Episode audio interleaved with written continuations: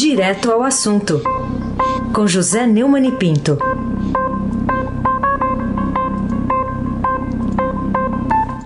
Oi, Neumani, bom dia. Bom dia, Raíssa Abac, Carolina Ercolim. Bom dia. Bárbara Guerra, Almirante Nelson e o seu pedalinho. Afrânio Vanderlei, Clã Bonfim, Emanuel Alice Isadora. Bom dia, melhor ouvinte, ouvinte da Rádio Eldorado 107,3 FM. Aí se abate o craque. O Neumann, queria começar com você abordando a decisão do ministro Alexandre de Moraes, do Supremo Tribunal Federal, uma decisão liminar ainda, de proibir o presidente da República, Jair Bolsonaro, de derrubar uh, o isolamento social que foi determinado por governadores, até mesmo por prefeitos. O que, que você achou dessa decisão? Achei que a decisão esperada é a decisão correta, é a decisão constitucional, que será aprovada por 11 a 0 se for submetida ao plenário. Não compete à presidência da República interferir em decisões de governos estaduais sobre restrição de serviços e circulação de pessoas adotadas durante a pandemia de coronavírus. Eu atribuo a essa decisão de Alexandre de Moraes a boa notícia de que é, o quinto pronunciamento do Jair Bolsonaro em cadeia de rádio e televisão é o, o Bolsonaro é, recuou ao tratar do tema, dizendo que respeita a autonomia dos governadores e prefeitos, é, muitas medidas de isolamento são de responsabilidade dos mesmos, o governo federal não foi é, consultado sobre sua atitude. Ainda bem que não foi! Ainda bem que não foi, porque está claro que ele só deu esse passo atrás porque foi informado da decisão do Supremo, que é uma decisão suprema, desmoralizante para ele, né? Pelo amor de Deus. Carolina Ercolim, tintim por tintim. Eu queria chamar atenção para uma outra chamada de primeira página aqui do Estadão, que é Bolsonaro cita médico do Sírio para defender a cloroquina. O tom menos agressivo, né, mas também não tão conciliador do presidente no pronunciamento em cadeia de televisão ontem, te surpreendeu de alguma forma? Carolina, nós estamos vivendo um momento surrealista. A palavra é essa, surrealista. Um momento Luiz Buñuel, um momento André Breton. Né? Uma coisa louca, é absurda. O presidente da República convoca pela quinta vez um, um, um pronunciamento para bater o pino, como se diz lá em Campinas. Ainda bem, pino é feito para se bater, né? Bater o pino. É, o que é também natural da sua natureza covarde, é um homem covarde. É, pusilânime. Agora, acontece o seguinte: usou, eu fiquei feliz de ver que no pronunciamento ele não ia falar do decreto, que ia abrir todo mundo para a rua tal, ia desafiar os governadores, porque aí eu acho que seria uma ocasião do Supremo intervir e desmoralizá-lo de vez, é, jogando o decreto dele no lugar que merecia, que era o lixo.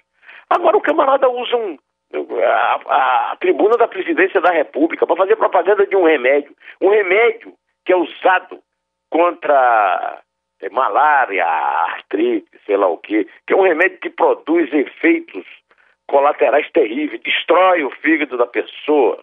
É um remédio que, se for a salvação para o coronavírus, aleluia, mas não tem nenhuma comprovação científica, como disse antes do pronunciamento o, o ministro da Saúde. Mas se fosse a panaceia universal, não é um assunto para estar tá sendo é, comunicado por presidente da República em, em, em live. Será que é um crime de responsabilidade? Eu acho que é, porque está lidando com pessoas, vidas humanas, como se fosse, é, como se fossem apenas joguetes de uma guerra política absurda. Ah, aliás, eu quero fazer um apelo aos senhores governadores que tiveram uma avaliação muito mais positiva que ele na, na, na, na Datafolha, eu, que já que já passaram né, o, Bolsonaro, né, que o esqueçam, que não fique que, alimentando essa guerra, porque aí eu vou começar a bater em vocês também. Até no Caiado tem, tem tido um comportamento é, elogiável, né? Mas, mas pelo amor de Deus, eu, eu fiquei feliz com o pronunciamento, porque esperava o decreto, sinceramente. É, mas eu também contava com o pino batido, né? E aí vem a cloroquina, é, cita de forma irresponsável o Calil. O Calil, um médico conhecido, diretor, é, como se o Calil fosse avalista de uma coisa que ele não avaliza. Ele tomou o remédio, não significa que ele ache que o remédio tem que ser vendido. É, ah, o, o cara chama uma, uma rede para dizer que pediu ao, ao, ao primeiro-ministro da Índia para mandar o material necessário para produzir em massa o remédio. Quando esse remédio foi citado pelo Trump, eu citei aqui o Edilson Martins, que toma o remédio e tem malária, já teve 26 surtos de malária. E o, o, e o remédio destruiu o, o, fígado dele. Pelo amor de Deus. É, o, o, o Raíssa Abac, por favor, o craque. Desculpe. Tudo bem. Neumann, é, vamos falar também sobre a reação que houve, principalmente nas redes sociais bolsonaristas, depois da exibição da receita aí com cloroquina é, do Dr. Davi Wipp, que é outro médico, né, infectologista, que também se curou do coronavírus. Como é que você viu essa reação toda? Primeiro, é um crime, é uma quebra de sigilo da saúde. Segundo, é, o, o, o Davi Wipp é um. Eu, eu, conheço o Davi Wipp desde que a ditadura escondia os casos de, de. A ditadura que o Bolsonaro aplaude escondeu os casos de meningite em São Paulo. É um médico respeitado. O, o, o respeito por ele não diminuiu com esse fuzilamento aí. Então, está havendo um fuzilamento. Eu quero saber o seguinte: o presidente da República cometeu um crime, quebrou o sigilo. O general Augusto Heleno cometeu um crime, quebrou o sigilo médico do, do, do IP. E cometem crime essa, essa horda aí de, de fuziladores, que muitas vezes são robôs, da reputação. Crimes, cadê? Não tem ninguém preso? Tem que ter prisão, tem que ter. Agora, não vai ter um processo de responsabilidade do presidente da República. Estamos numa crise terrível e não, não podemos fazer isso. Agora, pelo amor de Deus, está na hora de começar a prender gente com esse negócio de ficar chamando todo mundo de canalha, como fez o senhor Eduardo Bananinha a respeito desse assunto, que é um assunto que o Eduardo Bananinha é analfabeto em qualquer língua e em qualquer ciência. Agora, que sejam contra a ciência. Agora, também não fiquem querendo usar a ciência para combater a ciência.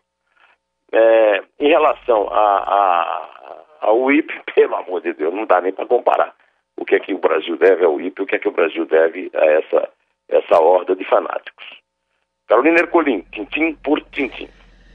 Queria saber também o que você tem a dizer sobre a votação marcada para hoje do Plano Emergencial para o Combate à Covid pelo presidente da Câmara dos Deputados, Rodrigo Maia, de uma pauta bomba aí liberando 180 bilhões de reais para socorrer os estados e o congelamento né, do Plano Mansueto no final das contas. O Plano Mansueto é muito bom porque exige dos governadores do estado responsabilidade para terem vantagem. A pauta bomba, segundo o governo, é 180 bilhões e pode ser até mais é uma irresponsabilidade do senhor Rodrigo Maia. O senhor Rodrigo Maia não é a flor que se cheira que todo mundo é, pensa e é, temos aqui lamentar é, mais esse é, grande, poderoso brasileiro é, traindo e, e, e, arrancando dinheiro do nosso bolso. Ah, Raíssa Abac, o craque. O Neumann, e outra coisa que eu queria falar agora é sobre o Senado, né? O Senado que recorreu contra a decisão do juiz federal Itagiba Cata Preta Neto, aquela decisão que a gente até comentou ontem aqui com você, de bloquear verbas dos fundos partidário eleitoral é, para beneficiar o tratamento da Covid-19. O Senado recorreu. E aí? É, eu avisei, não foi? Que o juiz, aplaudi o juiz, avisei ah, agora, é, é, era coisa que devia ser feita e mais, hein? Precisamos de 40 bilhões é, que o Congresso nos surrupiou e que tem que devolver. Agora, o próprio advogado-geral da União já recorreu também contra, numa prova de que o autor dessa lei absurda, que criou os fundos aí essa dotação de bilhões, é o senhor presidente da República, da, é, Jair Messias Bolsonaro. Carolina Ercolim, tintim por tintim. E a notícia de que a Covid matou mais em 43 dias do que a dengue, HN1 e sarampo ao longo de 2019, te surpreende? Olha, é... o Osmar Serra disse que se as mortes de coronavírus superasse as mortes de gripe comum no, o ano inteiro no Rio Grande do Sul, ele seria um homem desmoralizado. Pois está desmoralizado, porque chegou a 800 mortes e superou é, o ano inteiro de dengue, HI, H1N1 e, e, e de é, influenza. Né? O, o Osmar Terra não faz nenhuma falta no cenário político brasileiro. Agora, vamos é, chegar à conclusão de que toda pessoa que disse que era um resfriadinho, como por exemplo Donald Trump está pagando um preço altíssimo, e seu imitador Tupiniquim, Jair Messias Bolsonaro, são é, responsáveis por esse, essa velocidade é, ter alcançado o ponto que chegou com esse número assombroso. Ontem eu tomei o maior susto quando começou o pronunciamento do Bolsonaro, porque pela primeira vez na história política dele, ele se referiu fingindo ter algum sentimento sobre a morte dos outros. Ainda bem que alguém lá, algum general, escreveu aquilo lá para ele, algum general, né? É, de qualquer maneira, é isso, a realidade é essa, eu não me surpreendi nada com isso, eu, até porque estou em casa desde o dia 8 de março, o mundo inteiro está em casa.